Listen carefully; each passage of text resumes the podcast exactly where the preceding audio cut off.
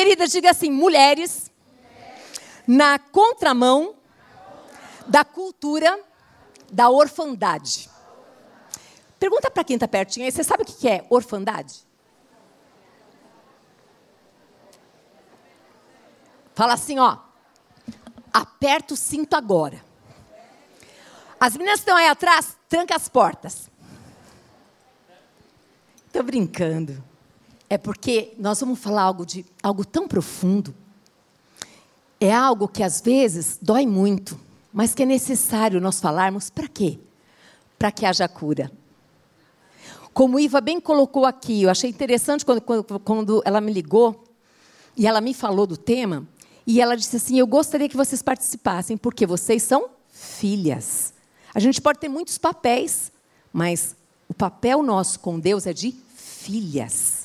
Primeiro lugar é de filhas.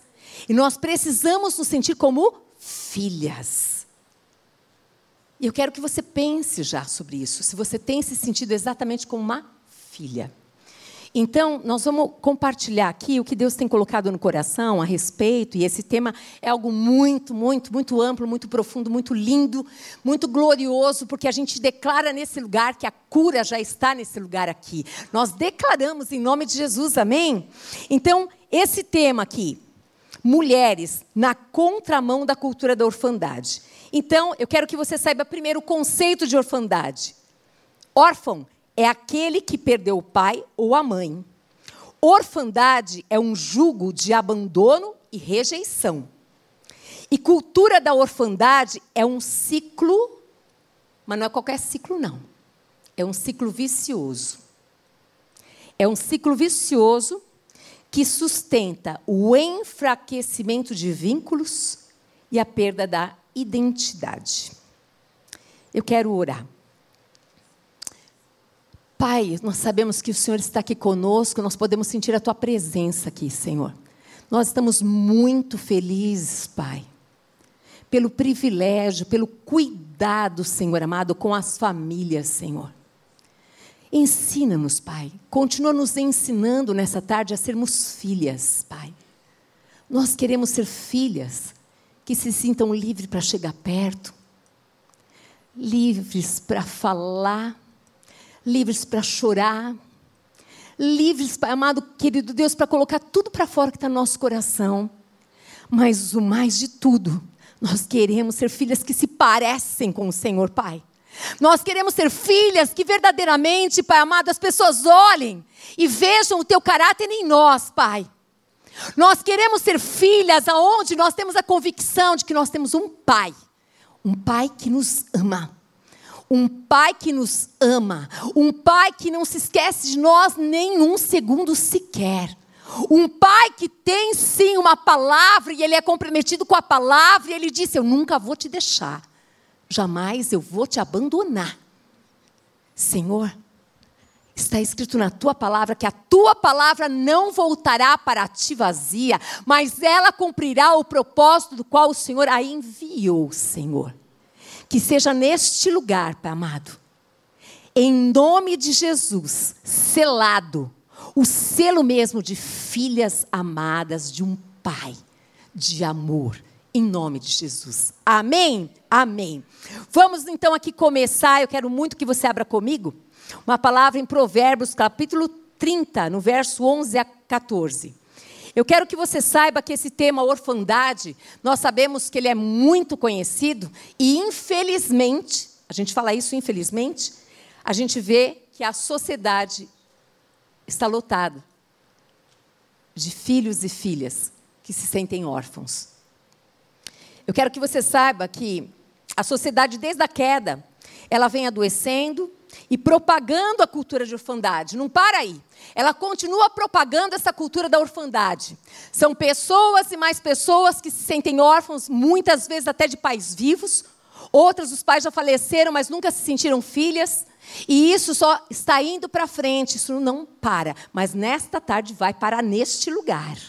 Nós não seremos propagadoras da orfandade em nome de Jesus. Amém? Amém? Nós temos visto também nessa sociedade a cultura do eu tão grande. Eu, eu, eu. Temos visto também nessa sociedade, sabe, Nada é absoluto, tudo é relativo. Que história é essa? Nós temos visto também o materialismo, o ter é mais importante do que o ser. Hum, nós temos visto uma distorção tão grande do conceito de amor, gente. Esse amor sensual, esse amor que busca aquilo que me satisfaz.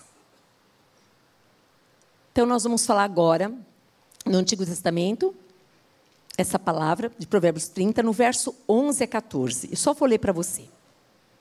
Verso 11 a 14. Há uma geração que amaldiçoa a seu pai e que não bendiz a sua mãe. Há uma geração que é pura aos seus próprios olhos, mas que nunca foi lavada da sua imundícia. Há uma geração cujos olhos são altivos e as suas pálpebras são sempre levantadas.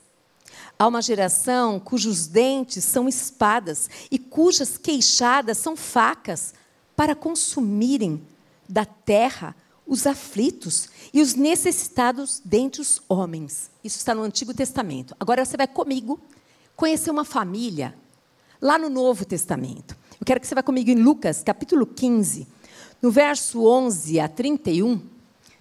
Essa é uma parábola que nós conhecemos muito bem, mas hoje eu quero dar uma ênfase especial e falar sobre uma família aonde me alegrou muito ver a postura desse pai e aprender com esses filhos o que deve o que não se deve fazer.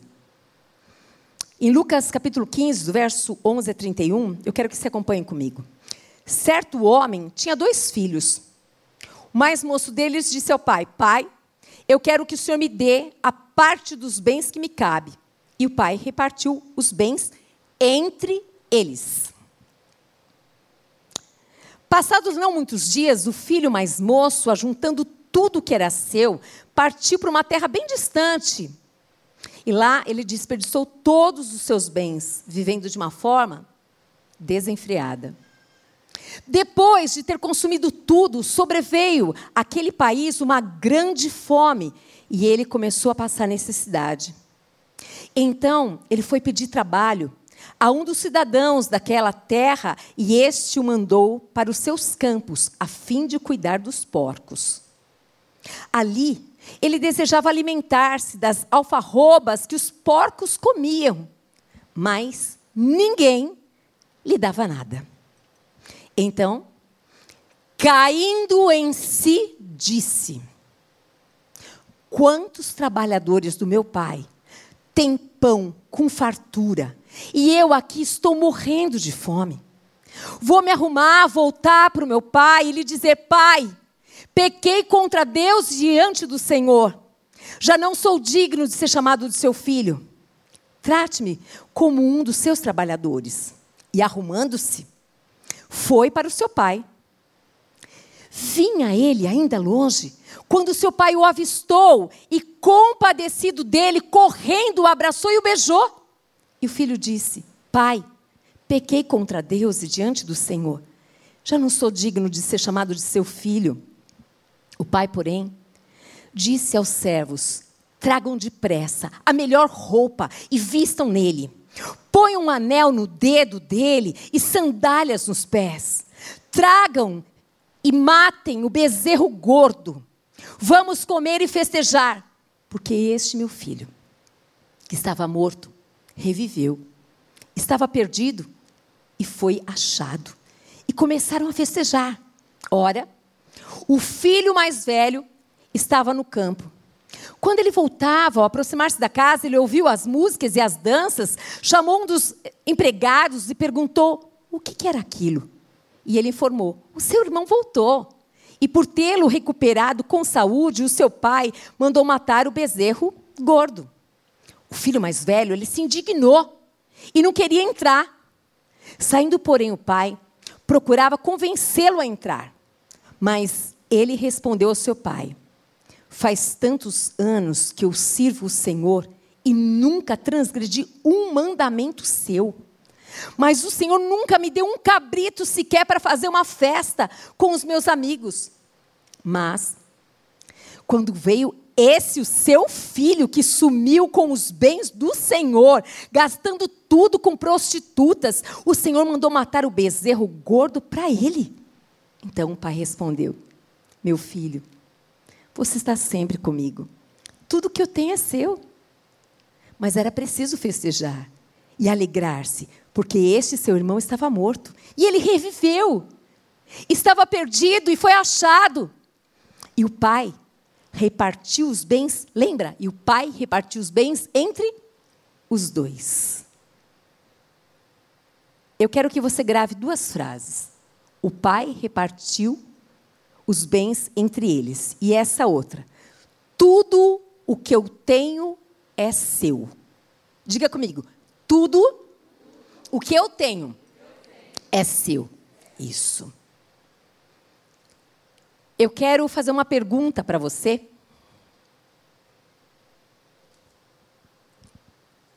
Qual desses dois você acha que é o órfão? Pense sobre isso. Nós estamos falando de uma família aqui. Jesus, ele estava exatamente compartilhando uma parábola conversando, compartilhando. Aqui são três parábolas. Se você pegar todo o capítulo, você vai encontrar. Mas eu quero muito me ater nessa daqui. O que, que esses dois textos bíblicos que eu falei para vocês guardarem nos ensinam sobre cultura e contracultura da orfandade? Eu quero que você pense: cultura e contracultura da orfandade. Eu vou voltar um pouquinho agora lá em Provérbios 30, no verso 11. E eu quero que você acompanhe comigo. Nós vamos falar sobre isso. Há uma geração que amaldiçoa o seu pai que não bendiz a sua mãe. Eu quero que você pense a respeito deste coração que toma uma atitude como essa. Quando a Annelise me compartilhou, eu disse para ela subir aqui, exatamente por isso. Nós estamos falando de famílias, nós estamos falando de corações, nós estamos falando a respeito de algo tão impressionante que é o coração. A palavra de Deus é muito clara e ela fala que nós precisamos guardar o nosso coração, porque é do nosso coração que procede fontes de vida ou de morte. Então, aqui, quando nós vemos em Provérbios, no Antigo Testamento, no capítulo 30, é o livro da sabedoria. Quando nós vemos aqui essa situação, nós vemos rebelião, uma carência afetiva e talvez uma possível causa de um legado que foi deixado, de um vazio dos pais. Porque aqui ele fala: há uma geração que amaldiçoa seu pai e que não bendiz a sua mãe. Aqui nós podemos ver também um sentimento chamado abandono. Eu estou querendo te apresentar um coração de um órfão, como ele se sente, abandonado. Ele exatamente, muitos deles se sentem, eles são é, considerados como rebeldes. O que sai da boca deles são palavras amargas, doces, é, amargas, difíceis. Tem um porquê. Não julga. Tem histórias muito doídas que a gente não faz ideia. Por que, que aquela pessoa age daquela maneira? Por que é que eu agia daquela maneira? Por quê? Nós vamos ver na palavra de Deus, por isso que eu quero que você preste atenção. Vem o sentimento de abandono e o efeito colateral de tudo isso, a rebelião. Aí mais um versículo que nós vimos aqui, eu estou indo, né? Estou seguindo aqui a ordem. Há uma geração que é pura aos seus próprios olhos, mas que nunca foi lavada da sua imundícia. Isso aqui é justiça própria. Eu faço justiça própria. Eu resolvo. Aqui nós vemos de maneira muito clara uma possível causa dessa justiça própria seria uma cegueira espiritual.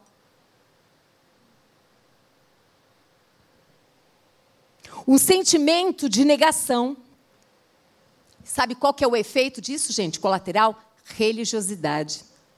Se esconder atrás da religiosidade. Esse é um coração também órfão. Aonde a justiça própria prevalece. Aonde eu não preciso que ninguém faça nada por mim, não, porque eu resolvo. Porque sempre fui eu mesmo. Conhece isso? É aquele coração que teve que aprender na vida a se virar. Por tantas dores, aflições, desprezos, situações difíceis.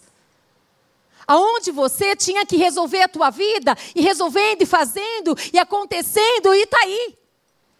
Mas o Jesus querido e amado preparou essa tarde para que, se você se encontra assim, Ele quer mudar a tua história de uma maneira muito linda. Esse coração não vai mais permanecer assim. Porque Jesus, aonde ele entra, ele derrama amor, cuidado, proteção. É que eu preciso primeiro te mostrar esse coração órfão. Eu preciso mostrar para você o que, que é esse coração órfão, porque muitas vezes nós estamos dentro de uma igreja, nós já somos e dizemos que somos de Deus há tantos anos, mas ainda o nosso coração está órfão. A gente não conseguiu entender, a gente não conseguiu entregar, a gente não consegue chegar perto desse Deus e falar dessa maneira. E rasgar para Ele falar com Ele. Então, sinta-se amada nessa tarde. Sinta o Senhor trazendo conhecimento, revelação da palavra dEle. Para quê? Para que você seja curada, porque um dia eu também fui órfã. Eu também tive um coração desse jeito. Eu também fui rejeitada, também passei por tantas coisas. E eu não quero. Eu não quero que você permaneça como você está. Eu quero verdadeiramente que essa palavra, que é cura, que é remédio, ela encontre no teu coração um coração quebrantado. Um coração que diga assim: Eu não quero mais isso, Pai. Eu quero verdadeiramente te conhecer nessa tarde. Eu quero. Eu quero que o Senhor tire tudo isso do meu coração. Há uma geração cujos olhos são altivos. E as suas pálpebras são sempre levantadas. O que, que é isso, gente? Orgulho. Orgulho, um coração cheio de orgulho. Orgulho. A possível causa desse orgulho, gente, compensação da ferida. É tão grande a dor que você não deixa ninguém chegar perto, que você se faz de altiva para se proteger. Porque você já sofreu tanto, você já levou tantas situações difíceis, já passou por tantas coisas na sua vida, que você leva a sua vida como se você fosse, sabe? Eu não preciso de ninguém, de nada. Eu me resolvo. Eu, eu, eu. Mas o Pai que te vê, sabe quanto você sofre por tudo isso. O Pai que te vê, Ele sabe o quanto você se sente sozinha. Esse coração que o Senhor quer curar que Ele quer transformar, que Ele quer mudar a história, porque você não está mais sozinha. E eu vou te mostrar aqui. Eu vou te mostrar. Está comigo aí? Ei, Glória, deixa eu tomar mais uma água, gente. Vamos lá. Então tem aqui, ó. Então, o orgulho, uma possível causa, compensação da ferida. Sentimento de vergonha.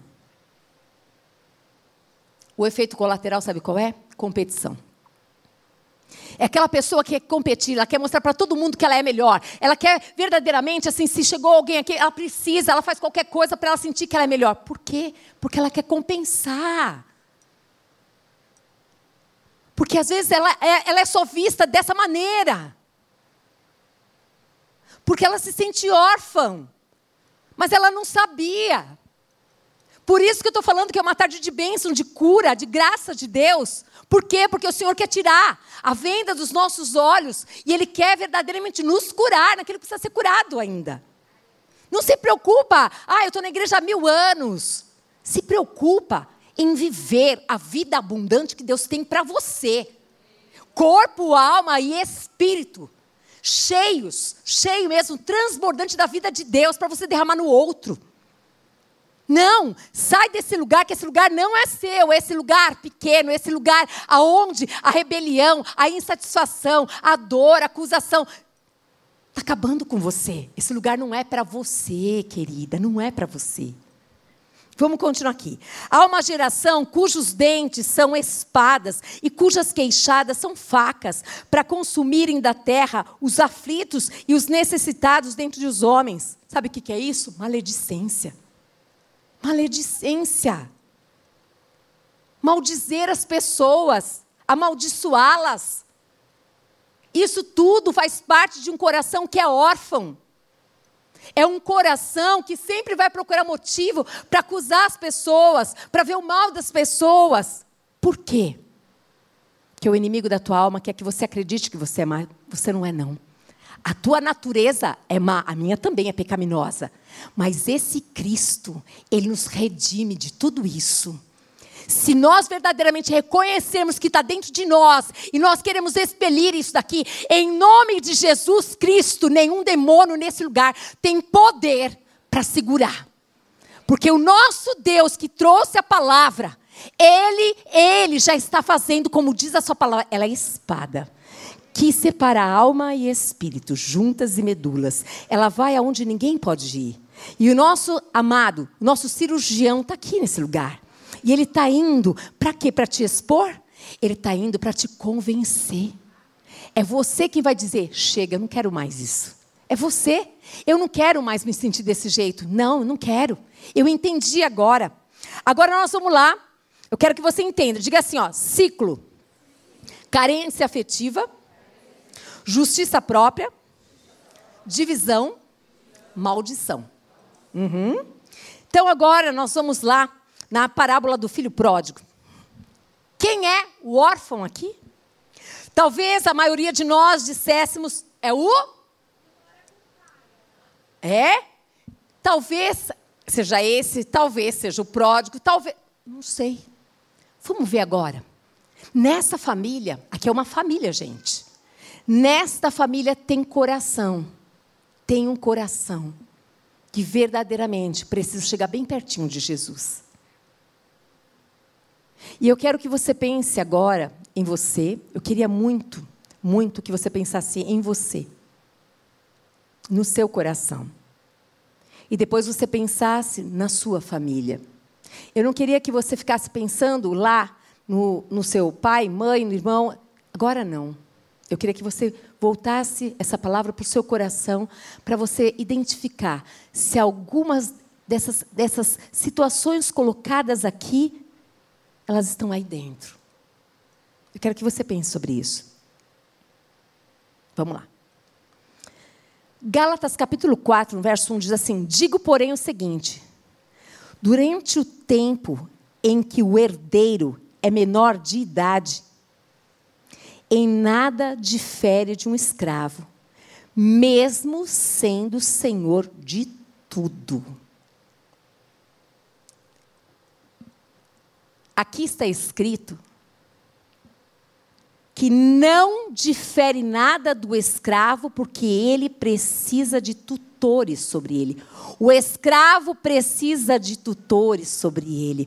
A pessoa imatura, a pessoa que não tem condição, que ela ainda é imatura nas suas emoções, dar para ela uma herança, o que ela faz com isso? Então, vamos, vamos entrar mais um pouco aqui. O mais moço deles, ele disse ao pai: Pai, quero que o Senhor me dê a parte dos bens que me cabe.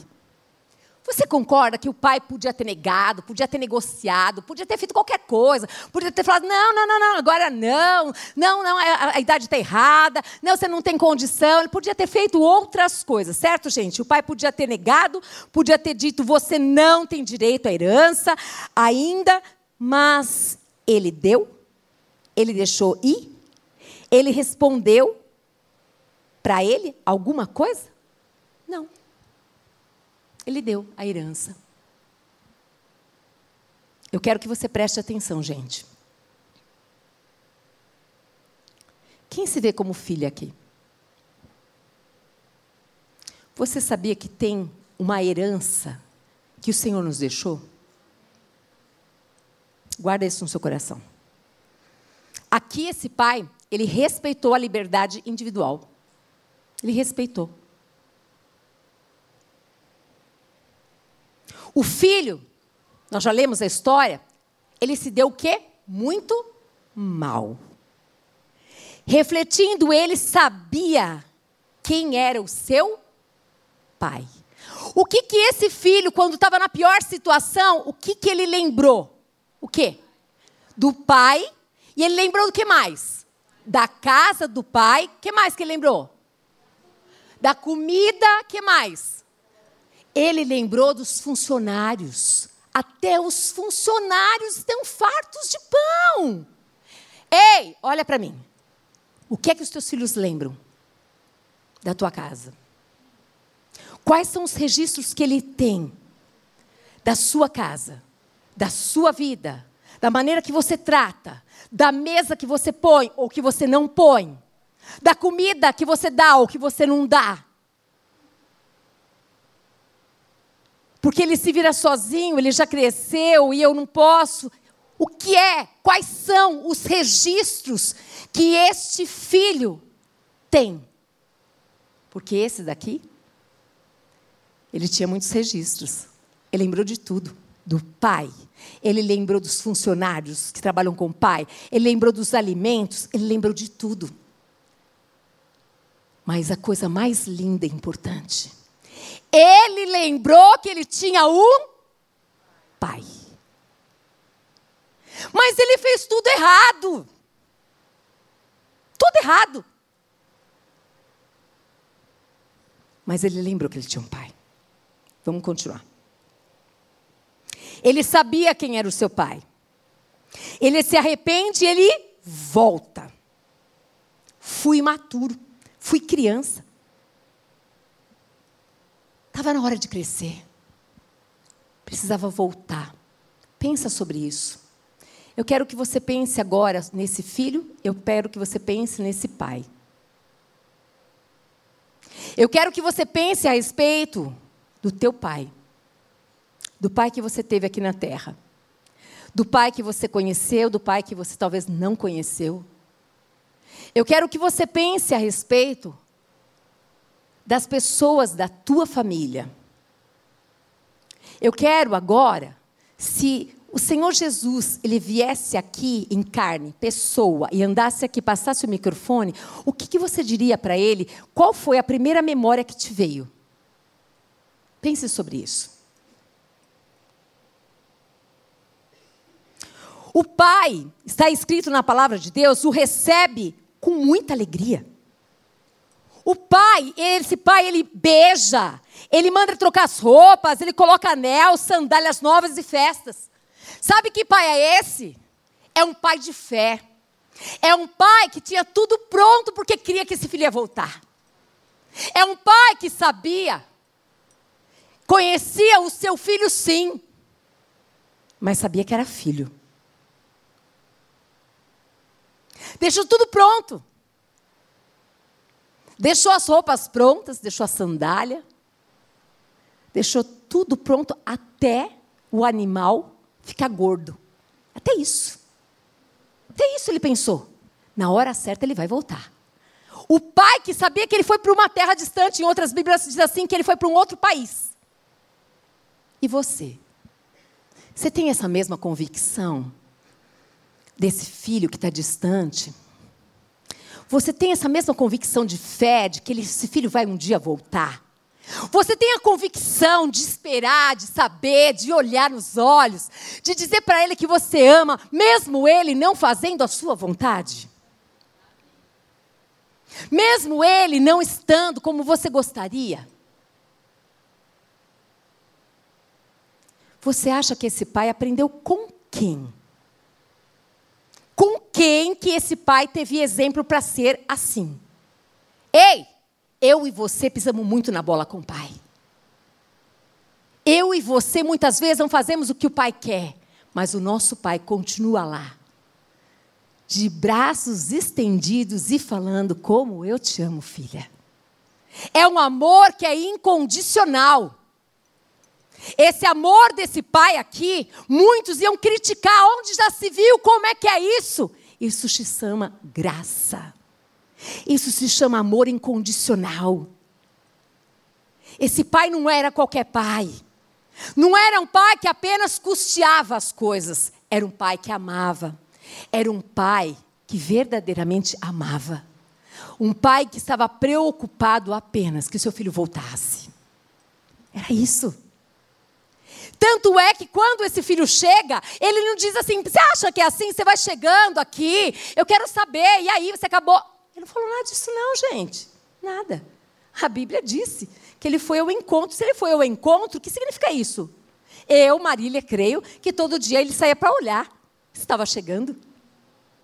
Que movimento que você faz de fé para acreditar que seu filho vai chegar? Que seu filho vai voltar para a casa do Senhor, que seu filho vai voltar primeiro para o Senhor. Que movimento você faz para esse filho voltar para você? Às vezes ele está distante. Agora tem um outro lado da história. Você, como filha, que às vezes está distante desse pai, dessa mãe. Que eu não sei a sua história. Eu não estou aqui de forma alguma para te acusar. Pelo contrário, eu estou aqui para te ajudar a reconciliar com o Deus Pai e com a tua família. Para você não ser mais roubada, mas para você verdadeiramente desfrutar de tudo que Deus tem para você. Para você se sentir uma filha muito amada. E para você perdoar aqueles pais que não tinham para te dar esse amor que você tanto, tanto, tanto, tanto pede. Para você perdoar essa mãe que por vezes adulterou, que você passou muita vergonha por isso. Eu sei, porque eu sou este caso, essa história. Eu sei o quanto eu sofri com essa essa coisa na minha cabeça de ser filha, sabe, do outro. Eu sei o quanto que Deus foi tratando aqui, não foi uma nem duas para perdoar, para perdoar, para perdoar. Eu não posso me calar. Eu não posso deixar você viver a vida e está tudo bem. Não, não, não. Muitos dias eu dizia que estava tudo bem, mas eu chorava quietinha. Eu sonhava em ter uma família funcional, uma família bonitinha, uma família onde tem papai, mamãe, filhinhos ao redor da mesa. Eu nem conhecia o Salmo 128, eu tinha seis anos de idade lavando louça. Eu só falava isso. Essa história bonitinha não foi para mim mas depois eu vou continuar. Vamos lá. Ah, Jesus, nós vemos aqui também, no livro de Romanos, a gente vê que ali existe uma representação de maturidade. E usa-se dois termos. O iós, que é um termo usado para filho maduro, varão perfeito. E Jesus é sempre chamado de iós, o Iós por quê? Porque ele é o filho perfeito, sim ou não? Ele é. Então, se eu quero aprender a ser uma filha melhor, para quem que eu olho? Para ele. Como é que eu vou andar na contramão se eu nem sei o que é ser filha dele? Se eu, quando olho para mim, parece até que eu sou filha de cá e não de cá. Então, primeiro eu preciso me sentir pertencente a esta família de Deus. Esse filho, embora longe, ele sabia, ele sentia-se pertencente a esse pai, a esta família. Ele sabia que ele tinha um pai, ele sabia que ele podia voltar para a casa desse pai. Mas tem alguns segredos aqui. Tecnos é filho imaturo. É um filho pequeno, é o filho menor, é, é, herdeiro, mas não tem direito à propriedade. É aquele filho que tem o direito, mas ele, ele não se sente como tal. Só tem direito de uso. Não, não, não, não é meu. Coração de filho, gente. Como é um coração de filho? Entenda aqui. Pense sobre esse coração. O coração de filho, o mais moço, ele se sentia pertencente àquela família. Ele não teve medo de pedir a sua parte da herança. Simplesmente ele foi e pediu. Sabe por quê? Porque ele tinha liberdade com aquele pai. Mães, olha para mim. Olha para o coração desse seu filho, por favor. Por favor, eu queria só mostrar para você algo tão importante. Veja se o coração do seu filho está perto do teu coração. E se o seu coração e o coração do seu filho estão pertinho de Deus. Para para olhar esse coração, por favor. Mais do que se importar com o que ele faz, com os diplomas que ele tem, com as coisas que ele já conquistou. Dá uma olhada se esse coração está perto de Deus. E se você pode contribuir com alguma coisa. Porque no mínimo que nós podemos contribuir é sermos testemunhas de Cristo. Isso é o mínimo. E orar por esses filhos. Mas é preciso que eles acreditem e que eles vejam que verdadeiramente é possível viver essa vida de filho e de filha. Que nós temos um pai. Por isso que eu estou dizendo que é uma tarde onde o pai que nos ama tanto, ele está querendo sarar a nossa ferida para mudar a nossa história, que não vai parar em nós, que é derramada para as próximas gerações. E que nós podemos ser usada para a glória do Pai, para trazer a cura a outros. É isso. Essa conferência não é mais uma coisa na Igreja Batista do Povo. É uma preocupação, é um zelo, é um cuidado para que não pare em nós, mas que as próximas gerações queiram amar e adorar o Deus que nós adoramos. E é necessário que nós possamos pensar e dizer: Senhor, eis-me aqui, conta comigo, me ajuda a ser filha, Pai. Me ajuda a ser parecida com o Senhor, Pai. Eu preciso eu quero, Senhor, eu quero. O coração de filho mais moço, exatamente, ele se tinha pertencente àquela família. Ele não teve medo de pedir. Você se sente pertencente a Deus? Você se sente pertencente à família de Deus? Você se sente pertencente à sua família? Você sente que você é filha dessa família, do José, da Maria? da Maria Cleonice, do Hermes. Ele foi, esse filho mais moço, ele foi, ele sujou bastante. Ele perdeu tudo. Não teve medo de voltar. Ele não teve vergonha de voltar. Ele não teve orgulho. Não. Ele reconheceu que ele perdeu tudo, que ele fez tudo errado tudo errado. Quando eu e você, nós reconhecemos que nós pecamos contra o nosso Pai, a Bíblia nos garante que Ele é fiel e justo. Para quê? Para nos perdoar e para nos purificar de todo, todo o pecado. Mas eu preciso reconhecer que eu errei, essa parte não é dele, é nossa. Eu preciso reconhecer se tem orgulho no meu coração. Eu preciso reconhecer se eu me sinto filha. Ou será que tem aqui uma independência? Eu não preciso de ninguém de nada. Eu preciso. Agora eu vou falar do filho mais velho. Esse, esse filho mais velho, é que estava debaixo de um jugo de orfandade. Nossa, mas ele não fazia tudo certinho. Vamos, vamos ver aqui? Ele estava na casa do pai, não pedia nada. Ei, como que você é na casa do seu pai se você ainda tem pai? Como que você é na casa da sua mãe? Como que é? Você sente liberdade de abrir a geladeira? De deitar lá no sofá, com a perna para cima? Como que é isso? Esse filho mais velho, ele estava na casa do pai, fazia tudo o que mandava para tentar conquistar algo do pai. Vou te mostrar aqui. Que coração era esse? Quando o pai age com misericórdia como pai, ele só foi pai, gente. Esse homem só foi pai. É o meu filho. É o meu filho. É o meu filho.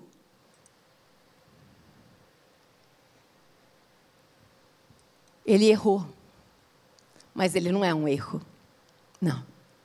Ele errou. Hum. Como eu e você precisamos aprender com o Pai. Como eu e você precisamos aprender com esse Pai que vive nos perdoando nos trazendo para perto, que não nos acusa. Ele não é acusador. Ele traz para perto. Ele limpa as feridas. Ele dá uma nova chance. Ele põe uma roupa nova. Ele confia em nós. Eu estou aprendendo muito também com este pai dessa família. Eu estou aprendendo muito com este filho que errou, mas que se arrependeu, que ele podia ter ficado lá e andar pela rua como andarilho e falar para a casa do meu pai, nunca mais eu volto. Eu saí uma vez, nunca mais eu volto. O que é esse sentimento que está aí dentro? O que, que você está dizendo com essa fala? O teu problema é com quem? Você se sente filha? Porque ele se sentia filho. Ele se sentia filho. Assim, esse Deus, como eu acabei de dizer aqui, o Pai, ele é o meu filho, ele errou, mas ele não é um erro. Assim Deus fez conosco. A humanidade errou, mas ela não é um erro, porque Deus não errou, gente. Quando ele fez a humanidade, ele não errou. O filho errou, mas ele voltou. Ele voltou pelo caminho do arrependimento, pelo caminho da humilhação, mas ele voltou. Ele voltou. E sabe o que está acontecendo? Esse filho está aprendendo com tudo isso. Quando foi que você e eu crescemos mais? Quando nós erramos.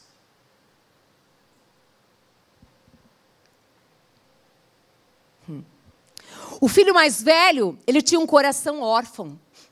Um coração órfão. Não enxerga o pai como pai. E assim também ele não se vê como filho. Ele não se sente pertencente a esta família. Quando o pai faz um bem, o filho mais velho invoca a sua própria justiça. Própria justiça. Como assim? Peraí. Que negócio é esse? Esse filho mais velho, ele é justo aos seus próprios olhos. Mas ele respondeu ao seu pai: Faz tantos anos que sirvo o Senhor. Ele chamou ele de pai? Não. E nunca transgredi um mandamento seu. Mas o Senhor nunca me deu um cabrito sequer para fazer o quê? Uma, um churrasquinho com meus amigos. Quando que ele falou isso para o pai? Quando que ele pediu para o pai? Quando que você está se comparando com a sua irmã, com o seu irmão, que ganharam isso, aquilo, aquilo outro, que fazem e desfazem? Você já pediu? Você se vê como filha? Porque tem filho que entra e vai tomando posse. Ah, eu gostei dessa flor, vou levar para minha casa, mãe. Aqui vai ficar muito bem lá na minha casa. Não tem assim? Filha. Nossa, eu achei. Bo... Nossa, aqui vai ficar bom. Mas eu vou ficar sem. Mãe, depois você compra outra. Filho. Mas o outro, imagina que eu vou pedir, minha mãe comprou aquela coisa. Perdeu. Aí o outro que pediu e a mãe deu, ele que não presta. Percebe como a ferida está dentro? Está aqui, ó. Está aqui dentro. o problema não é o outro, o problema é a minha ferida. É a minha dor, é porque eu não me sinto filha. Eu não me sinto pertencente a essa família. Eu sinto que eles me desprezaram, mas isso é algo que o inimigo usa contra a tua vida para que você não faça parte dessa família.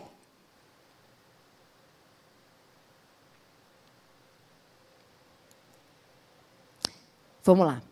Ele é justo aos seus próprios olhos. Mas ele respondeu ao seu pai: Faz tantos anos que sirvo o Senhor e nunca transgredi o um mandamento, mas o Senhor nunca me deu um cabrito sequer para fazer uma festa com os meus amigos. Vejam como é que se cumpre nele todas as palavras que nós acabamos de citar aqui de Provérbios 30, o ciclo da ferida, gente. Carência afetiva, justiça própria, divisão e maldição. Olha aqui. Vemos então nessa parábola o retrato da cultura e da contracultura da orfandade. O pródigo, ele representa a contracultura da orfandade. Presta atenção. Ele conhecia intimamente quem era o pai dele. Porque ele faz questão de dizer meu pai. Até os servos do meu pai, ele sabia exatamente como era o pai dele. Ele tinha intimidade com o pai para pedir, para se arrepender, para voltar, e ele sabia a sua origem. Ele sabia o endereço de casa para voltar. Ele sabia, gente. Ele sabia. Agora dá uma olhada aqui, ó. Aqui vimos que eu não preciso ser perfeito para ser filho. Diga assim: eu não preciso ser perfeita para ser filha. Não precisa. Não precisa, querida. Não precisa. Esse filho, ele fazia de tudo, tudo, tudo, tudo, tudo, tudo, tudo. Mas você não precisa. O teu, filho, o teu pai te ama como você é. E assim é o nosso Deus Pai. Ele nos ama como nós somos. Do jeitinho estragado, torto, egoísta, tudo isso daí. Quando a gente vai entregando, ele vai arrancando tudo isso e vai colocando em nós verdadeiramente o seu caráter, vai mudando a nossa história. Atenção, presta atenção aqui. A fé, ela tem muito mais a ver com o arrependimento do que com a perfeição. Um coração quebrantado, Deus não rejeita a gente. Pode perceber, pessoa que vive, que anda na fé, porque fé é algo em movimento, fé não é algo parado. A pessoa que anda na fé, quando foi que você ficou mais perto do teu pai? Quando você estava quebradinha mais do que a Rose Terceira. Não era assim? Quando você estava no pó da rabiola. Quando você estava assim, Deus, não é possível, eu não vou sair desse lugar aqui, está doendo demais. Ali você foi chegando mais pertinho de Deus. Agora, quando a gente acha alguma coisa, que nós somos alguma coisa, onde nós estamos? Quase indo para o precipício. O coração bem distante do coração do Pai. Diga assim: eu não preciso ser perfeita. Sabe por que você não precisa? Porque a perfeição é algo impossível. Só existe um que é perfeito. Nós estamos num caminho de santidade, de glória em glória, até ser dia perfeito. Até lá é de glória em glória. A perfeição nos afasta de Deus porque nos sentimos onipotentes e independentes. Não preciso de Deus para nada, porque eu sou, eu faço, eu aconteço. Aonde está a glória? Para mim. Não tem glória para o Pai. O arrependimento nos aproxima de Deus. Deus ele se agrada muito mais de toda vez, toda vez. É lógico que ele não quer que a gente erre, mas toda vez que nós errarmos, nos arrependermos e voltarmos para ele e dizer: Pai, me perdoa. Eu estou aqui de novo. Hum. Eu pequei novamente, mas eu não tenho outro lugar. Eu não tenho outro lugar para ir, Senhor. Eu não tenho outro lugar. Verdadeiramente eu olho, Senhor, eu não, não me encaixo em nenhum outro lugar, se não é o lugar da tua presença. Eu não queria ter pecado, mas eu pequei, Senhor. E não tem nenhum outro lugar para eu estar, Senhor. Para eu, ir, eu ir, Senhor. Ninguém vai me entender, só o Senhor pode me entender. É só o Senhor que tem justiça perfeita para me disciplinar, para me corrigir, para me fazer crescer. Isso aqui é um coração de filho que pode falar para o pai. Fala para o teu pai. Fala tudo o que você está sentindo. Fala. Sabe, eu lembro de Davi naquele Salmo 139, aonde antes dele falar, falar ali a respeito, sonda-me, vê se é em mim algum caminho mal. Sabe o que, que ele fez? Ele declarou: Eu estou com ódio, eu estou com raiva. Em algumas é, versões diz sentimento de vingança. Você pode falar tudo para o teu pai. Fala para o pai tirar e levar embora porque você não quer aquilo, mas está lá. Eu já vi que está lá, mas eu não quero que fique, eu não quero que ele é, simplesmente cresça, sabe? Raízes. Raízes de amargura vão crescendo, crescendo, crescendo. Sabe o que vai fazendo? Vai ficando bem distante a nossa pessoa ser parecida com a, com a pessoa do pai.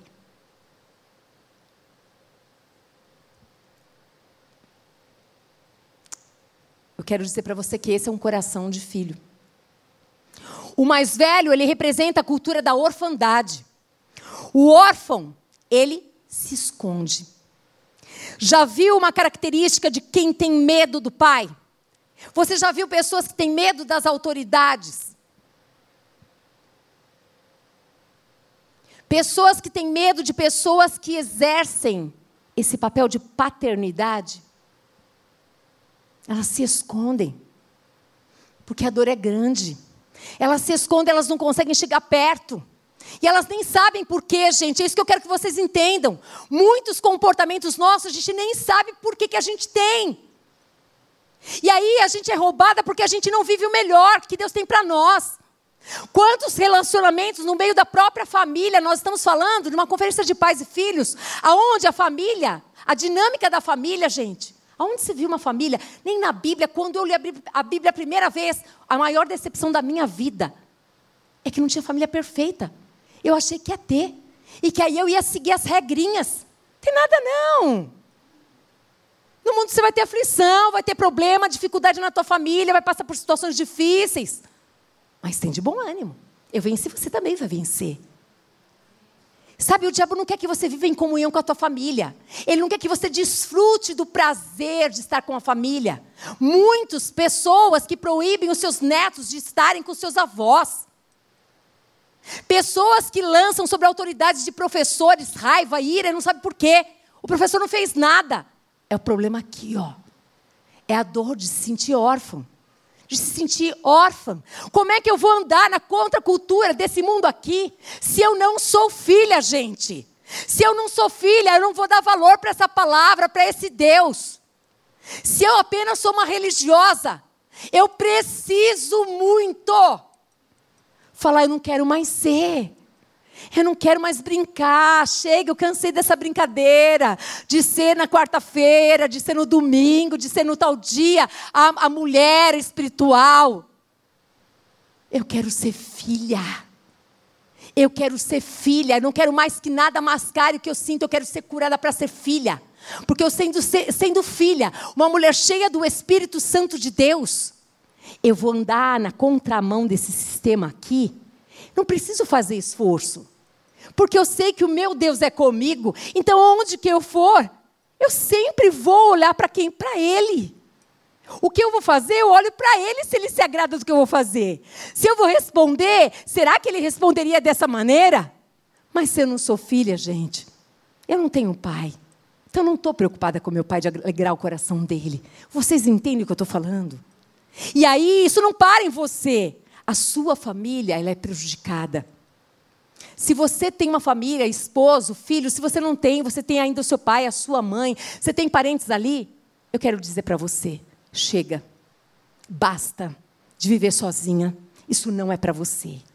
O Senhor, Ele quer que você faça parte da família de Deus, mas Ele quer que você olhe para a sua família de sangue, que você valorize, que você os ame, que você os abençoe, que você tenha um coração grato por ser filho do José, filho da Maria. Gente, eu era revoltada.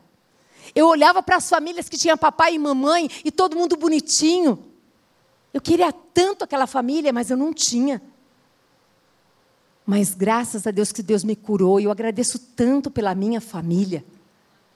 Sabe, de ver o quanto a minha mãe lutou para nos ensinar a termos caráter. E ela não era de Cristo, mas ela tinha um temor a Deus muito grande.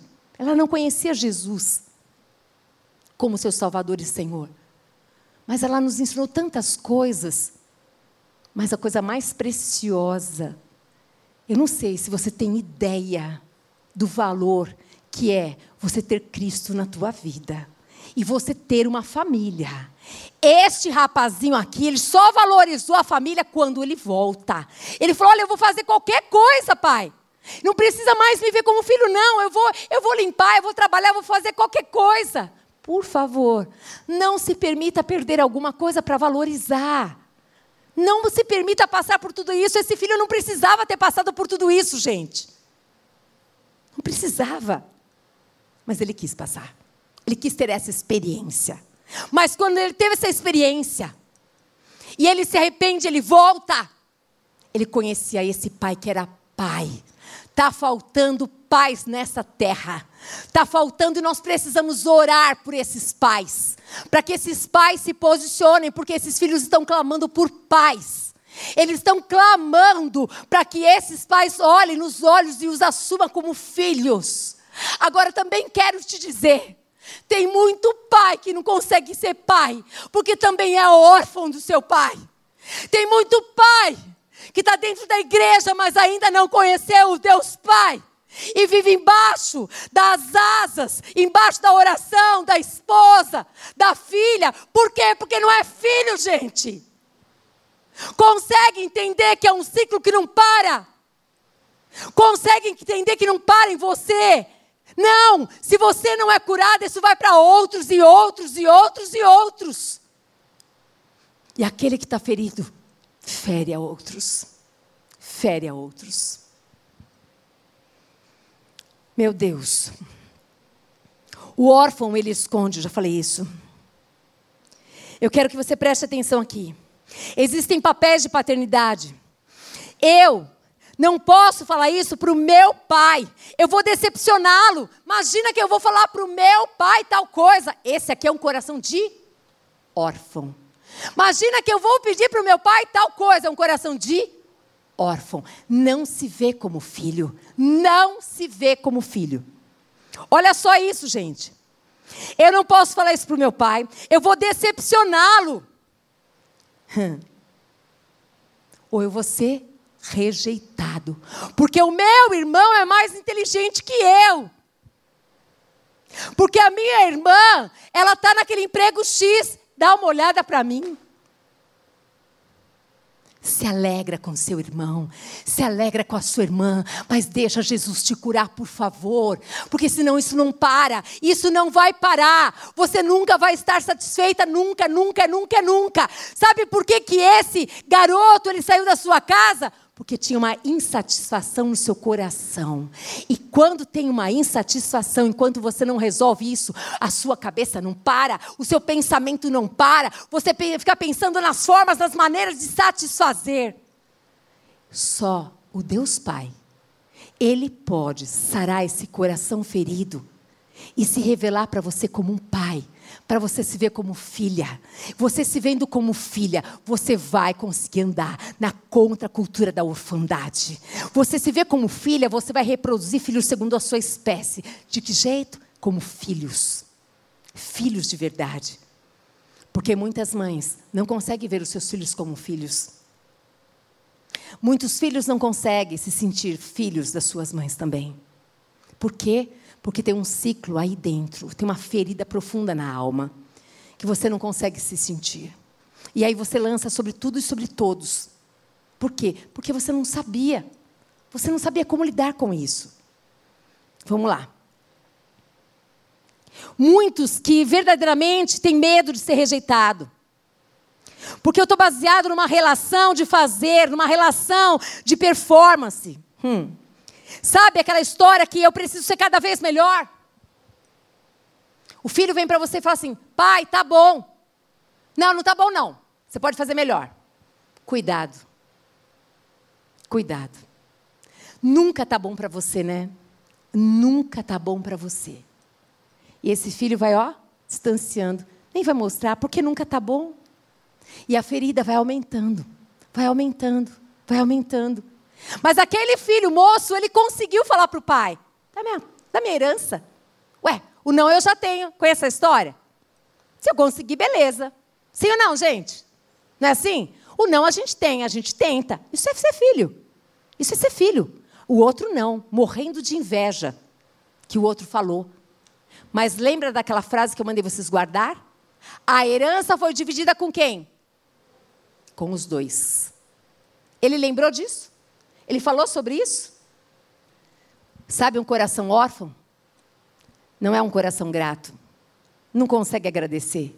Não consegue lembrar das coisas boas, só lembra das coisas ruins que fizeram.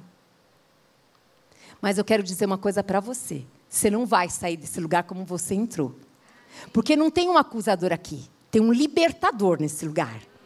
Tem um libertador que te ama e quer sarar as tuas feridas e quer te envolver e te abraçar nesse lugar para que você se sinta filha. Esse filho, ele verdadeiramente, eu estou terminando, tá, gente? Só mais um pouquinho, tá? Pai, tá bom? Não, você pode fazer melhor. Esse filho fica um traste, gente. E a tendência desse filho aqui é ficar cada vez mais distante do padrão do pai. Aí você vai tentando mostrar para todos ao seu redor, vai, vai fazendo que, olha, olha lá no meu trabalho, você vai tentando no teu trabalho, você vai tentando na escola, você vai tentando na igreja, você vai tentando mostrar para todo mundo que você é capaz. E aí você vai falar assim: ninguém me dá valor, ninguém me vê, ninguém não sei o quê. Percebe? Não é todo mundo, é aqui dentro. É aqui dentro que tem um problema sério que precisa ser curado. Cultura da orfandade é o sentimento de não ter um pai. É viver como se não tivesse. Não me sinto filho, eu não pertenço. Andar na contramão da orfandade é ser, é viver o ser filha de Deus.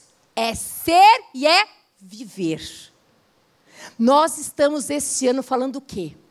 Assim nós cremos, assim nós vivemos. Quando eu não consigo, eu peço ajuda para quem? Espírito Santo. Me ajuda, eu não consigo fazer isso aqui não. Ele te ajuda? Ele me ajuda? Onde nasceu a cultura da orfandade, gente? Na queda da humanidade em Adão. Escolheram ser senhores de si mesmos. Lá. Lá na queda do Adão e Eva, ali começou essa cultura da orfandade. Ficaram cegos para as promessas de Deus o Pai. João 14, 21 diz: Aquele que tem os meus mandamentos e os guarda, esse é o que me ama. E aquele que me ama será amado por meu Pai. E eu também o amarei e manifestarei a ele. Esse guardar é o praticar a palavra de Deus. É esse, é esse que é filho. É esse que ama. A cultura da orfandade sempre empurra para o isolamento. O filho mais velho, ele se indignou e não queria entrar.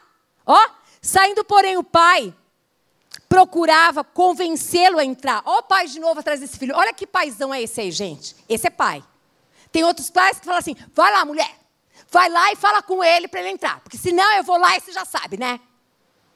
A gente tem que orar por esses pais. A gente tem que pedir, não tem que falar. Você tem que clamar para que o Espírito Santo de Deus, que Deus se revele a ele como pai, porque é um coração órfão. É um coração que não sabe, que não consegue, não consegue. Ele ama o filho, mas não consegue chegar perto. Não consegue se revelar. O filho mais velho se indignou e não queria entrar. Saindo, porém, o pai procurava convencê-lo a entrar. Mas ele respondeu ao seu pai: Faz tantos anos que eu sirvo o Senhor, eu não transgredi. O senhor não me deu nem uma carne para me fazer um churrasco? Olha o que estava no coração desse, desse filho. Ei, Será que o seu pai sabe o que está no seu coração? Será que todos esses anos você não acusou, acusou que ele não fez nada para você, mas ele nem sabia o que estava no seu coração?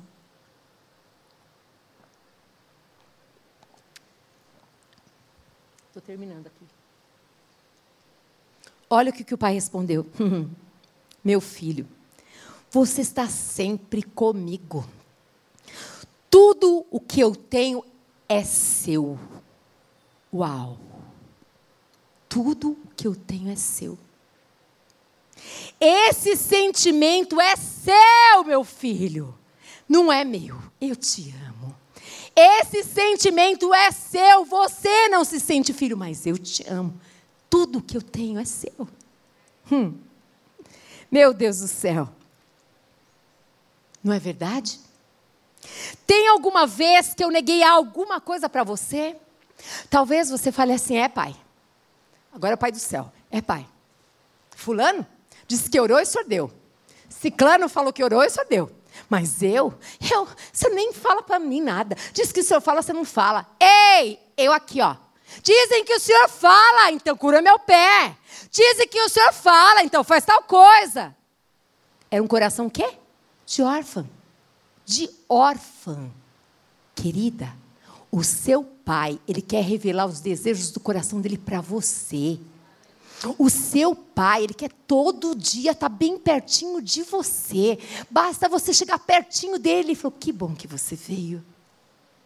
Ele só quer isso. Ele não precisa de nada porque tudo é dele. Isso aqui é o seu coração. É o seu coração que o seu pai está pedindo para você. É o coração inteiro, não é um pedacinho do coração, não é uma partezinha do coração, não. É tudo. Será que tinha que acontecer tudo isso daqui? Um filho embora para o outro chegar? Será que você vai esperar acontecer alguma coisa na sua casa para você fazer o que você tem que fazer? Será que você vai esperar perder relacionamentos para depois você dizer assim, pobre que sou, porque só o outro, e você vai continuar na fortaleza, no orgulho, na altivez? Não. O Pai não te chamou aqui para isso hoje. O Pai te chamou aqui para trocar tua roupa. Ele já tem preparado um anel. Ele já tem um óleo da alegria. Ele já tem uma palavra de esperança. Ele tem verdadeiramente uma festa para você. Mas tem coisas que é você que vai precisar fazer. O pai diz: hum, era preciso festejar. Era preciso me alegrar, porque esse o seu irmão, ele não chamou ele de irmão, chamou? Não, esse teu filho. E o pai diz assim: Olha, para que o teu, o teu irmão, que estava morto, reviveu, estava perdido e foi achado, meu Deus do céu. Vamos nos alegrar. Vamos nos alegrar com a conquista lá da sua casa. O que, que é mais fácil para você? Estar onde tem luto, choro ou onde tem alegria? Ela já conseguiu. Ela conseguiu o esposo, eu não consegui. Ela conseguiu trabalho, não consegui. Ah, eu não vou me alegrar coisa nenhuma, não. O Pai quer que você viva essa vida de filha, para você andar na contracultura da orfandade e dar muito fruto.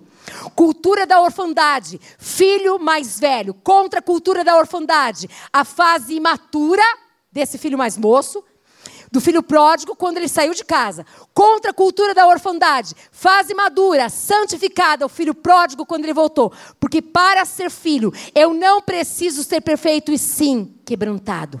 Para ser filho, eu não precisamos estar prontos, precisamos estar prontos, maduros maduros para desfrutarmos da herança. Talvez você hoje seja órfão e precisa curar essa orfandade. Talvez você hoje seja pródigo, mas você é filho e você precisa crescer. Talvez você já seja um filho maduro, então governe como seu pai.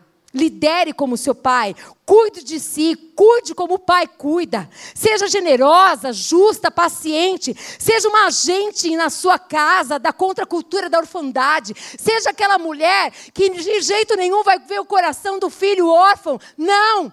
Chega, eu, eu fui órfão, eu já reconheci, filho, mas hoje eu vou dizer para você, meu filho, me perdoa. Porque eu era órfão e não sabia, mas eu não quero mais viver assim.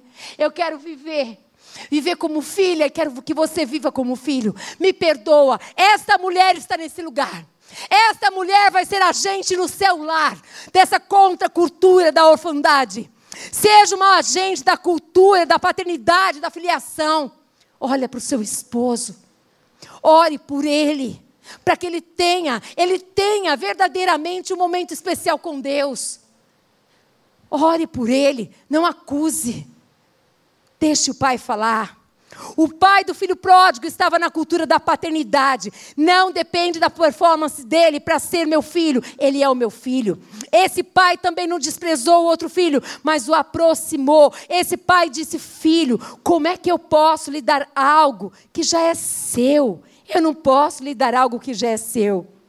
Um se sentia tão filho que pediu a herança antecipada, de tão filho que ele se sentia. É meu. O outro se sentia tão não filho que nem um bezerro ele pediu. Bezerro. Não era a herança futura. Era uma provisão diária. Nem isso ele pediu. Hum. Para concluir, nessa tríplice parábola, Jesus está trazendo a cultura do reino.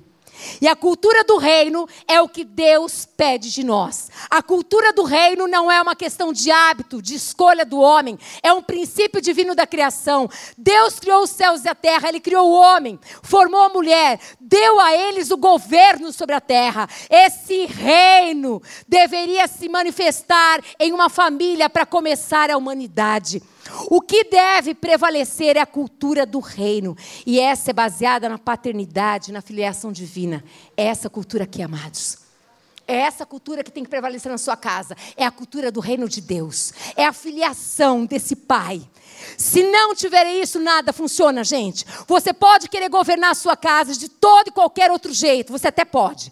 Deus também permitiu que o homem fizesse isso, segundo o seu próprio pensamento, e ele sempre fará assim, ele vai te respeitar sempre.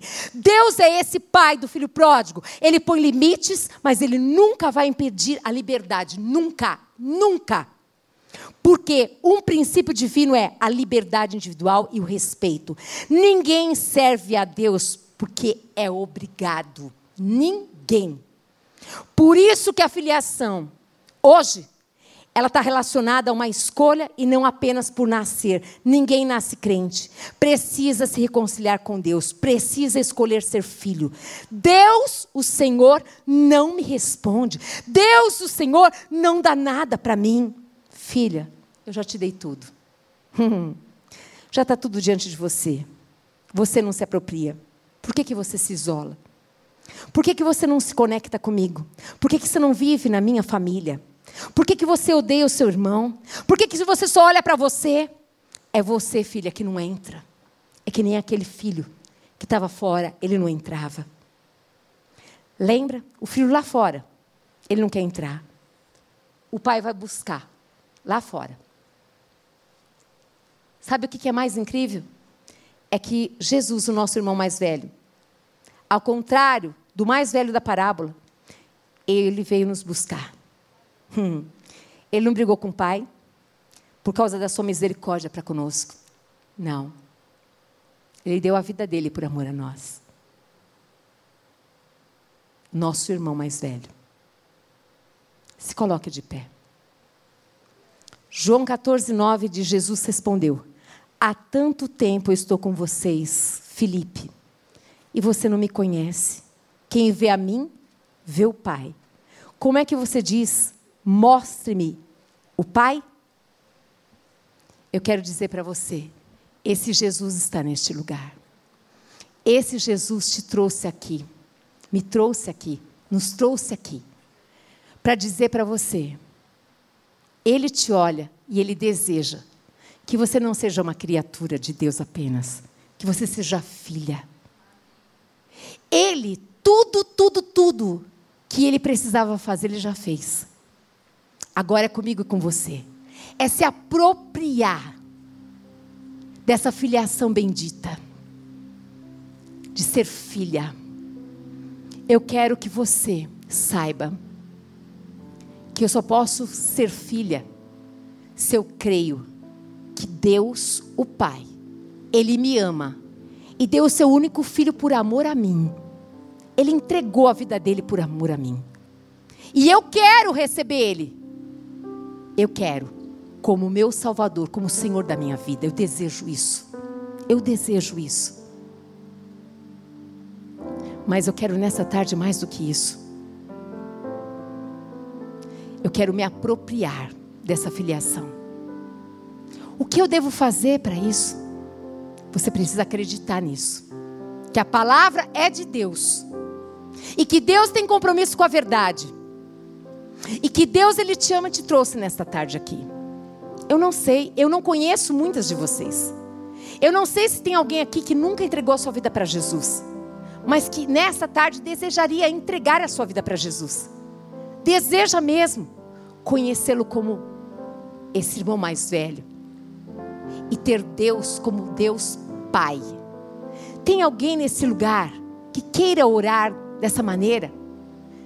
Tem alguém nesse lugar que gostaria verdadeiramente de dizer para o Pai: Eu quero, Pai, eu quero ser filha, mas eu quero ser uma filha diferente. Eu quero ser uma filha aonde eu quero te alegrar. Tem alguém nesse lugar que quer deixar nesse altar aqui tudo aquilo que está impedindo você de viver essa vida de filha. Se tem, sai do seu lugar. Não se preocupe com ninguém, com nada. Só agora, de viver o momento de romper no reino espiritual.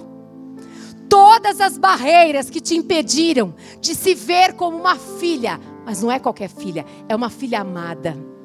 É uma filha que tem um pai que te ama Um pai que tem tudo, tem um kit preparado para você. Um pai que deseja que nunca mais você se sinta sozinha, abandonada, largada. Que nunca mais você sinta que você não tem valor. Se você está nesse lugar, sai daí. Vamos orar com você. Eu já me senti muitas vezes assim, mas naquele dia eu me lembro exatamente quando foi. Naquele quarto, eu falei: nunca mais eu quero ser uma religiosa.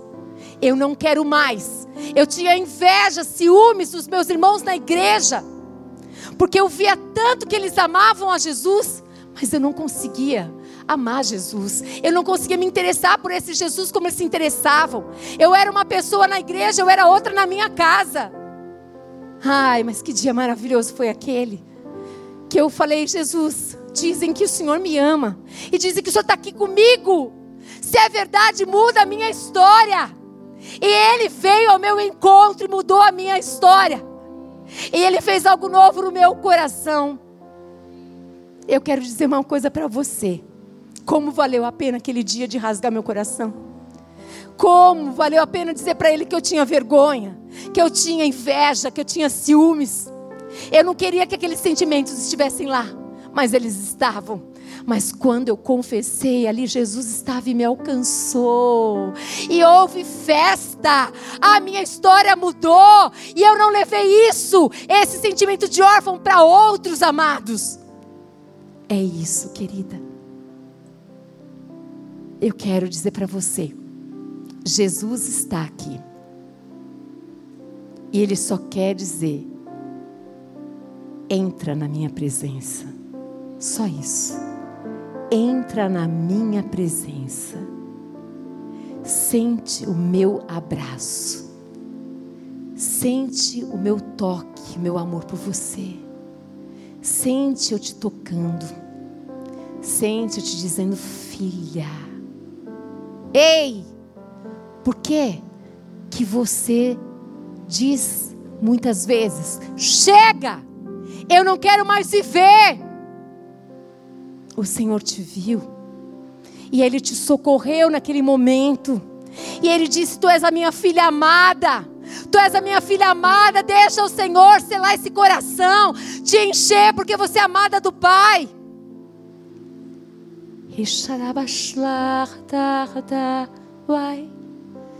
Você não pode, você não deve ficar buscando em outras pessoas, em outros homens, situações que vão aqui ocupar. Não. Ele não é teu pai, ele não é teu pai, ele não é teu pai, ele não é teu pai. Você tem um pai. Um pai que te ama, um pai que se preocupa com você, em nome de Jesus Cristo, Pai. Eu quero te pedir que o Senhor venha, Pai amado, querido Deus, olhar para esses corações e que em nome de Jesus Cristo, em todos esses corações, Pai, que o Senhor possa ter a liberdade, Pai, de como Pai.